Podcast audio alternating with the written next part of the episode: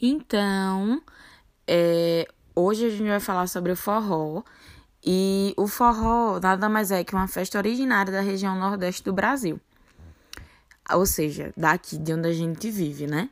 Ele é bastante popular e muito comum, principalmente nas festas juninas. E o nome da festa forró é usado para nomear distintos gêneros musicais, como shot, baião, arrastapé e chachado também. É, por isso, quem não conhece suas histórias as confundem com um gênero único. O forró também é um gênero musical da festa forró, o qual foi criado por Luiz Gonzaga em 1958. A dança do shot, dois para lá, dois para cá, passou a acompanhar as músicas desse novo gênero e a ser chamada de dança do forró. Os gêneros musicais executados no forró desde a década de 90 também são chamados agrupadamente de forró pé de serra. Ele é conhecido e praticado em todo o Brasil, e o forró é especialmente popular nas cidades brasileiras de Campina Grande, aqui na Paraíba, e Caruaru, é, no Pernambuco, que sediam as maiores festas juninas do, do país. E nas capitais Aracaju, Fortaleza, João Pessoa, Natal, Maceió, Recife, Teresina, São Luís e Salvador, são tradicionais as festas de apresentações de bandas de forró em eventos privados que atraem especialmente os jovens. O forró é uma dança de salão apreciada em todo o território nacional e caracterizada pelo ritmo da zabumba, do triângulo e da sanfona.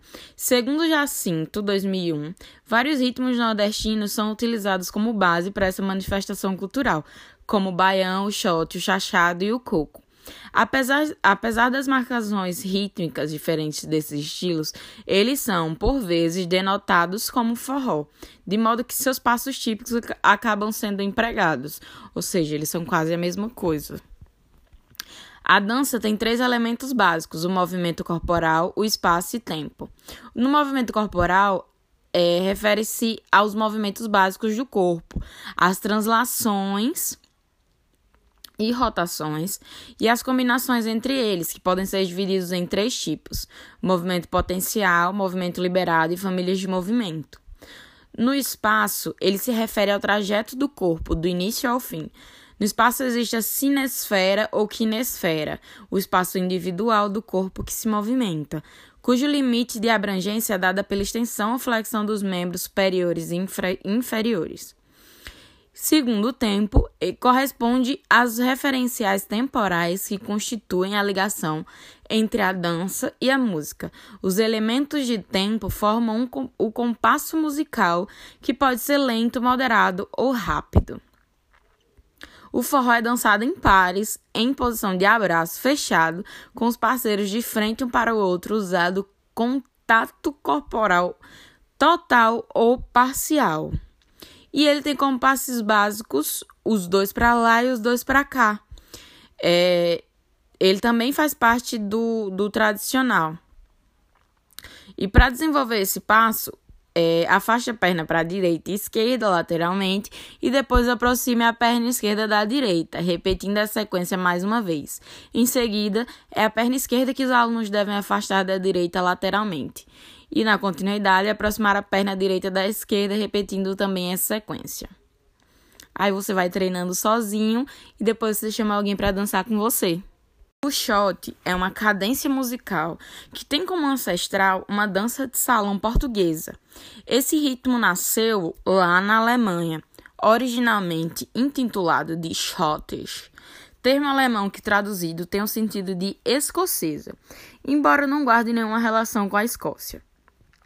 Essa dança parece ter desembarcado em solo brasileiro em 1851, na bagagem de José Maria Toussaint. A princípio, ela era difundida entre os aristocratas que viviam durante o segundo reinado, mas logo os escravos se afeiçoaram a este ritmo, observando a coreografia e adaptando-a aos seus próprios gingados.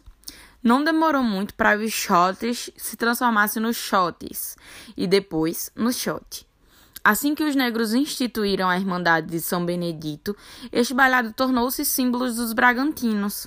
O shot foi aos poucos se distanciando dos elementos originais dos shots, pois os antigos escravos imprimiram a esta dança sua flexibilidade sem igual, pois com seus giros e movimentos corporais, conferiam aos que o dançam uma maior vivacidade.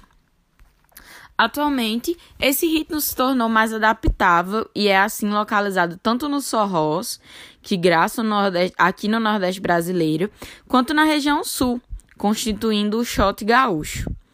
Ele também se encontra no mesclado a outros ritmos da América Latina, como a salsa, a rumba e o mambo, e é uma das cadências mais executadas e dançadas aqui no Brasil.